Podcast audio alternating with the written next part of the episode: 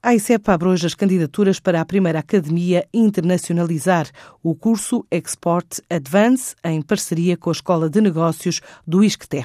Trata-se da primeira formação avançada, dirigida em particular a quadros de gestão de micro, pequenas e médias empresas que ambicionam conquistar novos mercados e precisam de aprender a desenhar e a desenvolver um plano de internacionalização à medida. Para a primeira turma são esperados cerca de duas dezenas de empresários. O programa é dividido em duas fases. Na primeira, nove sessões, totalizam 77 horas para desenvolver competências. Na segunda, passagem à prática, ou seja, ao longo de um ano, os projetos são acompanhados por um serviço de tutoria que monitoriza e orienta os passos desse plano traçado.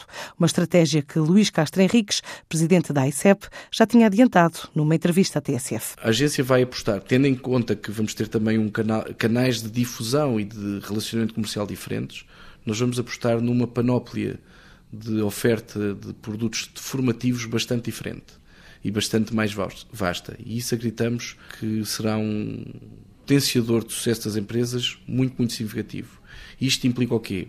A criação de programas não só mais personalizados para determinados setores e determinadas empresas, mas também a criação de programas que eh, distingam ou que, que deem a capacidade de, se calhar, algumas empresas se internacionalizarem mais depressa e entrarem, no fundo, segmentadas mediante a sua capacidade de internacionalização.